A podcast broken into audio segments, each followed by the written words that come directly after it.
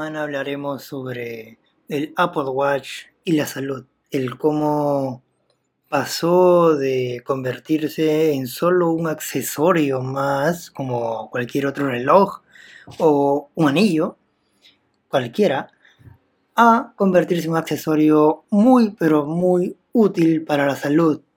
De estar pasando, de pasar a, a mencionarlo como qué bonito que es y nada más, a decir, me salvó la vida, eh, me ayudó con mi corazón, me ayudó con mi familia, me cuidó. Y el otro tema que, hablaremos será sobre los rumores del nuevo iPhone 12, iPhone 12 Pro. Bueno, con esto empezamos DDH Podcast en el episodio número 5.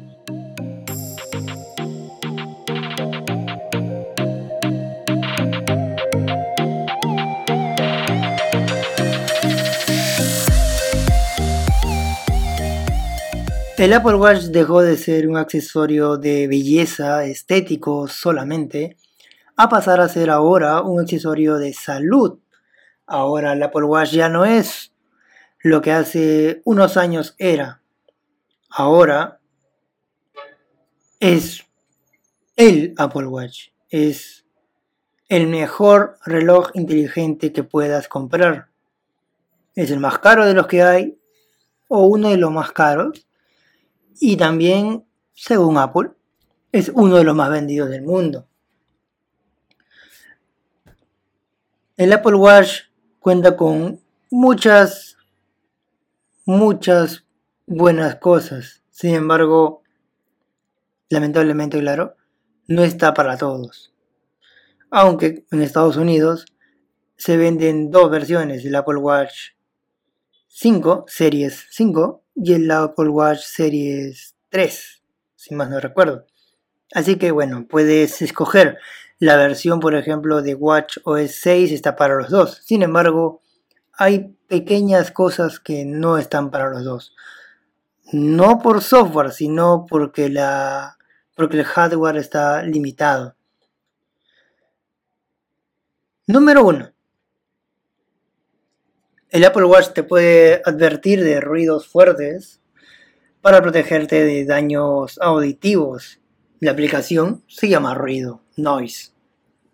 Esta aplicación, o mejor dicho, esta funcionalidad viene en WatchOS 6. Sin embargo, por el motivo que te dije antes, no puedes, por ejemplo, en un Watch, en un Apple Watch Series 3, no puedes usar esta función por el simple hecho de que los sensores necesarios no están en el Apple Watch Series 3.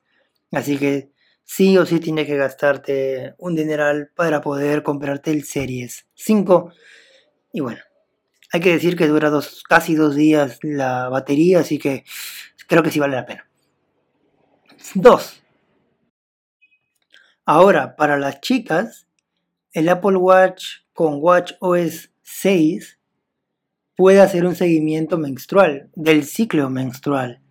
Es decir, en la misma aplicación Health hay una parte en donde tú puedes programar eh, los días de tu ciclo menstrual, los días en los que ovulas, y saber, o mejor dicho, tener un calendario para saber qué días tomar tus pastillas o medicarte, o no es lo mismo. O saber al menos qué días vas a tener esos cambios hormonales. 3. Detecta caídas y pide ayuda. Sí, pide ayuda. Esto viene copado. Esto, si tú, por ejemplo, eres una persona de 61 años, 60 años, si más no recuerdo, a más, tú pones tu Apple ID en el, en el iPhone, lo conectas al Apple Watch y automáticamente esta función se va a activar. Sin embargo, si tienes menos de 60 años, esta función no se va a activar automáticamente, aunque sí lo puedes activar después. Pero el punto es que está ahí. El Apple Watch ahora te puede literalmente salvar la vida. Si, por ejemplo, para personas jóvenes puede ser un susto, pero para personas mayores puede ser hasta la muerte, caer sin que nadie les, nadie les ayude. Así que, sí, ha salvado vidas. 4. Avisarte de un ritmo cardíaco anormal. El Apple Watch ahora, claro, esto hay que mencionar una cosa. Al igual que con los ciclos menstruales, tú tienes que hacerte los chequeos con el Apple Watch hacerte los, ah, los exámenes y el Apple Watch ya te indicará después de varios chequeos diarios si es que hay alguno anormal y te va a decir, hey, tienes que ir al médico. Sin embargo, no es que estás ahí de la nada y uh, te va a saltar una notificación diciéndote, hey, tienes que. No, no, no. No funciona así. Tú tienes que hacer los exámenes en primera instancia al menos. Pero de que puede, puede, puede fácilmente eh, detectarte una, por ejemplo, fibrilación eh, auricular, mm, una AFIB, que es lo mismo.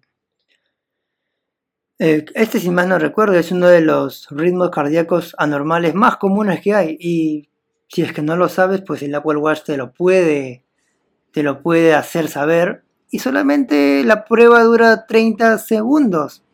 30 segundos diarios que te tomes y vas a poder saber si es que tienes esta, este mal o no. 5. El Apple Watch con Watch OS 6 puede detectar frecuencia cardíaca alta o baja, similar al AFIB, pero es como que si va a detectar taquicardias o braquicardias. Bradicardias. Esto, aunque sí es relativamente normal que cualquier persona, incluso jóvenes, lo puedan tener, es bueno saberlo. Porque muchas veces sientes cosas, pero dices, no, es porque justo comí un plátano. Con esto sabrás que no, no fue el plátano. Tienes taquicardia.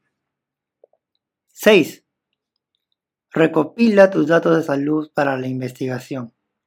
Sí, ya sé lo que están, ya sé lo que están pensando. Apple siempre dice que la privacidad es primero, que nosotros no guardamos datos, que bla, bla, bla. Y ahora me salen con que recopila sus datos de salud para la investigación. Sí y no.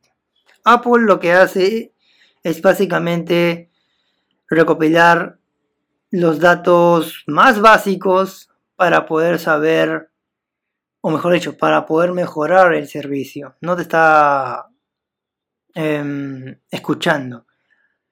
Aunque claro, ahí hay contradicciones porque ¿cómo sabe Apple cuando el ruido está muy alto?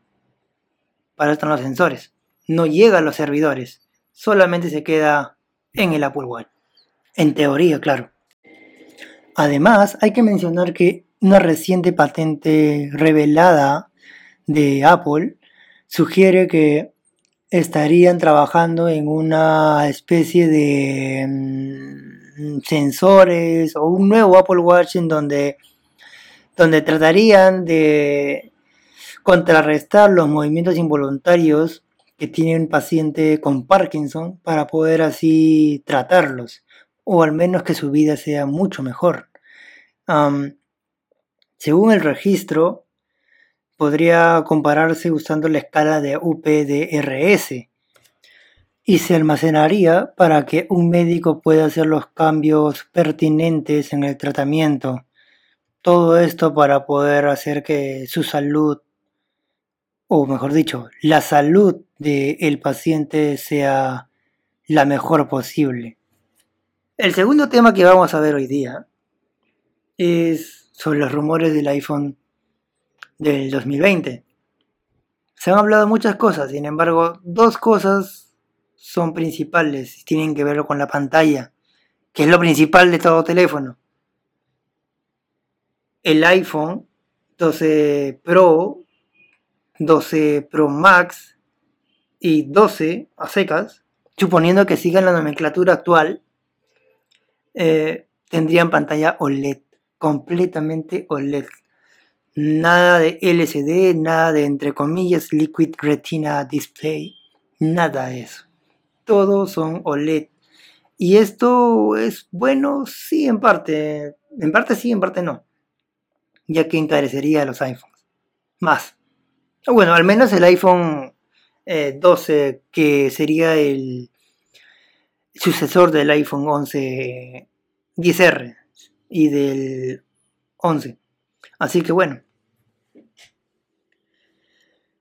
En concreto, el iPhone 12 Pro bajaría de unos 5,6 pulgadas de pantalla a unos 4,8. Y el iPhone 12 Pro Max, o sea, el más grande actualmente, bajaría de unos 6.5 pulgadas a 6, o mejor dicho, subiría de 6.5 a 6.7 pulgadas, lo cual lo haría el iPhone más grande jamás hecho. Y el iPhone 12, pues, se quedaría igual, solo cambiaría la tecnología que ahora sería OLED. Eh, suponiendo que sea el más barato, que continúe siendo el más barato, pues sí, sería una muy buena opción, ya que la pantalla sería lo diferenciado. Sin embargo, hay una... Mm, hay algo que no, que no cuadra. Si el iPhone 12 Pro es más pequeño, mucho más pequeño que el iPhone 12, y que los dos tienen pantalla OLED, ¿cuál sería la diferencia más que aluminio el, con la construcción? Mm, ¿Qué nos podrá traer Apple el próximo año? No se sabe. Sin embargo, hay rumores suficientemente grandes como para pensar que el iPhone SE 2 va a llegar a principios de año. Y ese iPhone, parecido al iPhone 7 y iPhone 8, sí tendría LCD. Así que, o sea, el Liquid Retina Display. Así que sí sería, ese llegaría a ser el iPhone barato pero aún ahí sí queda la, queda la, pregunta de cómo va a ser el Pro el más pequeño, pero si los dos tienen OLED con respecto al 12 y el 12 Pro. O sea, mm, tal vez uno tiene doble, dos cámaras, el otro tiene tres o tal vez cuatro. Mm, ya veremos qué hace Apple el 2020. Sin embargo, esto se queda aquí. Gracias por escuchar este episodio. Y gracias por suscribirte y darle like si estás en YouTube. Enjoy.